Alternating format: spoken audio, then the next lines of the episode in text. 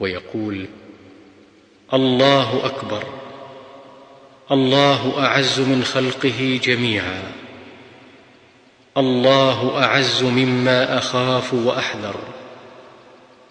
أعوذ بالله الذي لا إله إلا هو الممسك السماوات السبع أن يقعن على الأرض إلا بإذنه.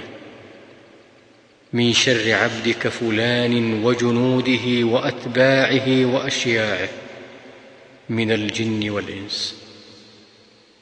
اللهم كن لي جارا من شرهم جل ثناؤك وعز جارك وتبارك اسمك ولا إله غيرك. يقول ذلك ثلاث مرات.